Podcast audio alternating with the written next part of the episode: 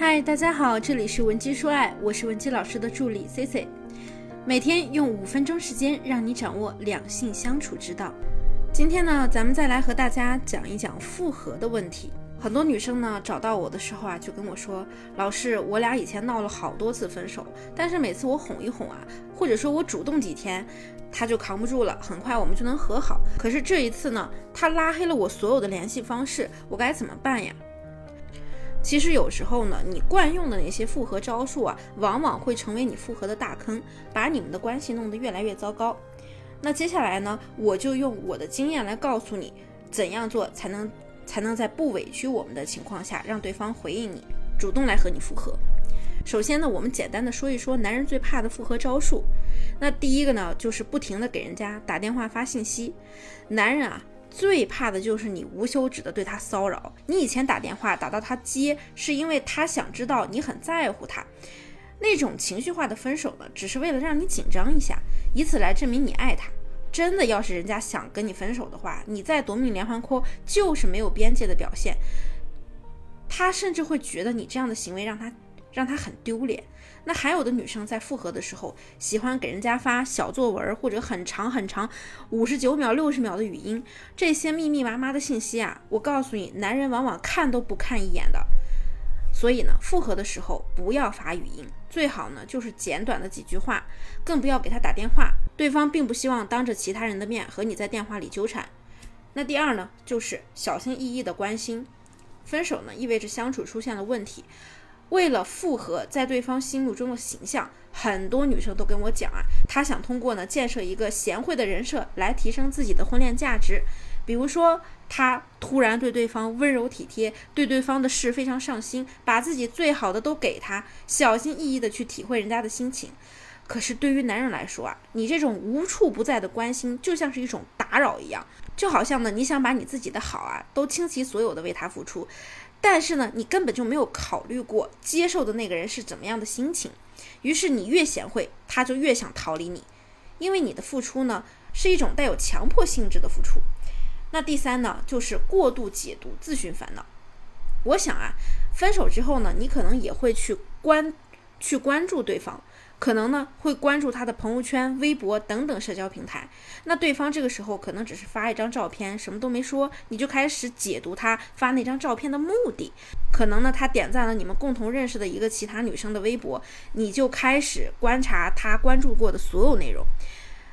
过度关注他的动态啊，只会让你的复合更加迫切。被他引起的好奇心呢，会让你陷入一种他会不会有新欢的恐慌。一旦发现他有一点暧昧苗头，就立马变身一个管着丈夫的原配，破坏他的社交，那只会让男人对你更加反感。那接下来咱们说一说如何让对方倒追你求复合。其实让男人倒追的本质啊，不是我们用套路去赢得他的好感，而是我们要重新唤起他对我们的冲动。这种冲动啊，包含了保护的冲动，还有征服欲，以及得到你的冲动和靠近你的冲动等等。对于男人来说呢，前任是一个很特殊的存在，一起经历过最不堪的时光，你们也曾是第一个分享彼此快乐的人。只要你用对方法去解读他的心理，那他一定会重新爱上你。所以啊，所以呢，我要告诉大家以下几点：第一呢，就是你一定要坚守住自己的价值。分手后为了复合，你不惜放低身段，其实就是一种迷失自我的表现。与你们在一起时的状态相比啊，你放低身段的复合，会让他有一种以前他对你的好都是不值得的感觉。就算你这次复合了。那么和好以后呢？你们的相处中啊，你也需要处处小心翼翼，稍有不悦，他就会再拿分手说事儿。与其短暂的复合后再次分手，不如一开始咱们就坚守自我，让他知道你不是一个为了感情会委屈自己的女生。所以面对他的冷漠，你可以先告诉他你的想法，说明你对分手这件事的看法。你可以跟他说：“我知道你不想跟我在一起了，我也不会去缠着你，只是我希望你可以告诉我，我们到底是哪里出了问题。”这样做的目的呢，是第一时间打消他对你的防备，明确表示我们不会纠缠，同时呢，只是想打听一下分手的原因。如果人家不想跟你沟通太多，就别追问了，你就留下一句祝福他的话，赶紧撤，等待最佳的复合时机。那第二呢，就是。要华丽的回归，刷新他对你的印象。试想一下，分手再度遇见的场景。或许呢，他还穿着你送他的那件衣服，或许他已经换了一个新的发型。总之，他的某些变化呢，可能会让你眼前一亮。那么你对他来说也一样。相比刚分手时呢，你对失去他已经没有那么难受了。你的谈吐呢，可能会让他觉得很放松。再加上你对他的了解，他会不自觉的就在你面前放松下来。男人会本能的想要靠近让他放松的女人，即便这个阶段你要谈恋爱，也要有一种。我们都是过去式的态度，时不时的跟他聊一些彼此身边的异性，这样做的目的呢，也是让他说出他交往的情况，谈一谈你们对感情的看法。注意，一定要有松弛感，一定是顺其自然谈到感情的话题。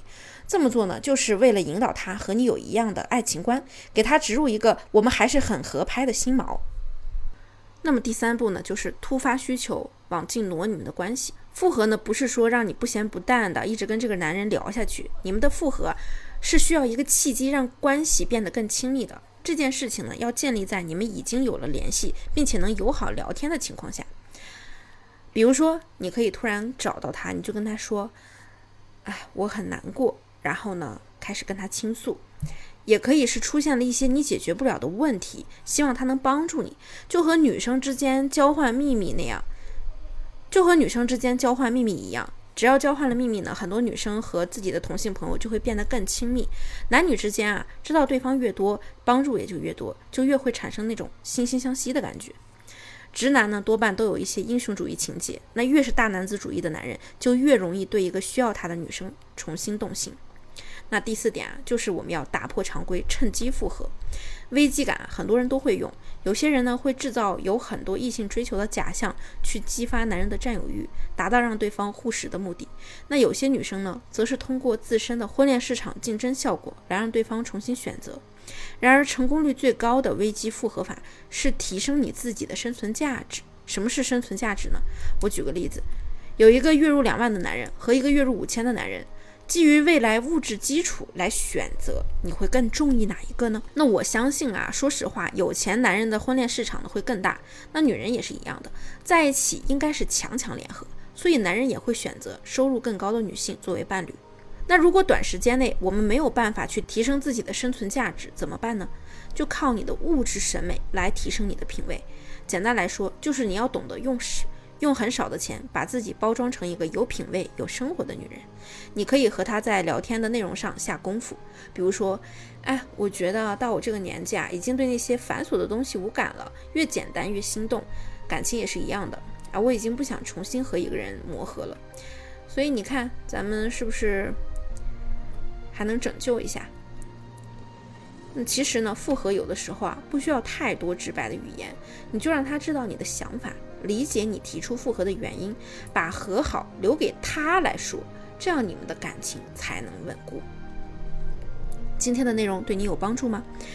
如果你也有类似的问题，或者你也想复合你的感情，也可以添加我们的微信文姬零七零，文姬的小写全拼零七零，发送你的具体问题，即可获得一到两小时一对一免费情感分析服务。下期呢，我们的内容会更加干货，更加精彩。文姬说爱，迷茫情场。你的得力军师。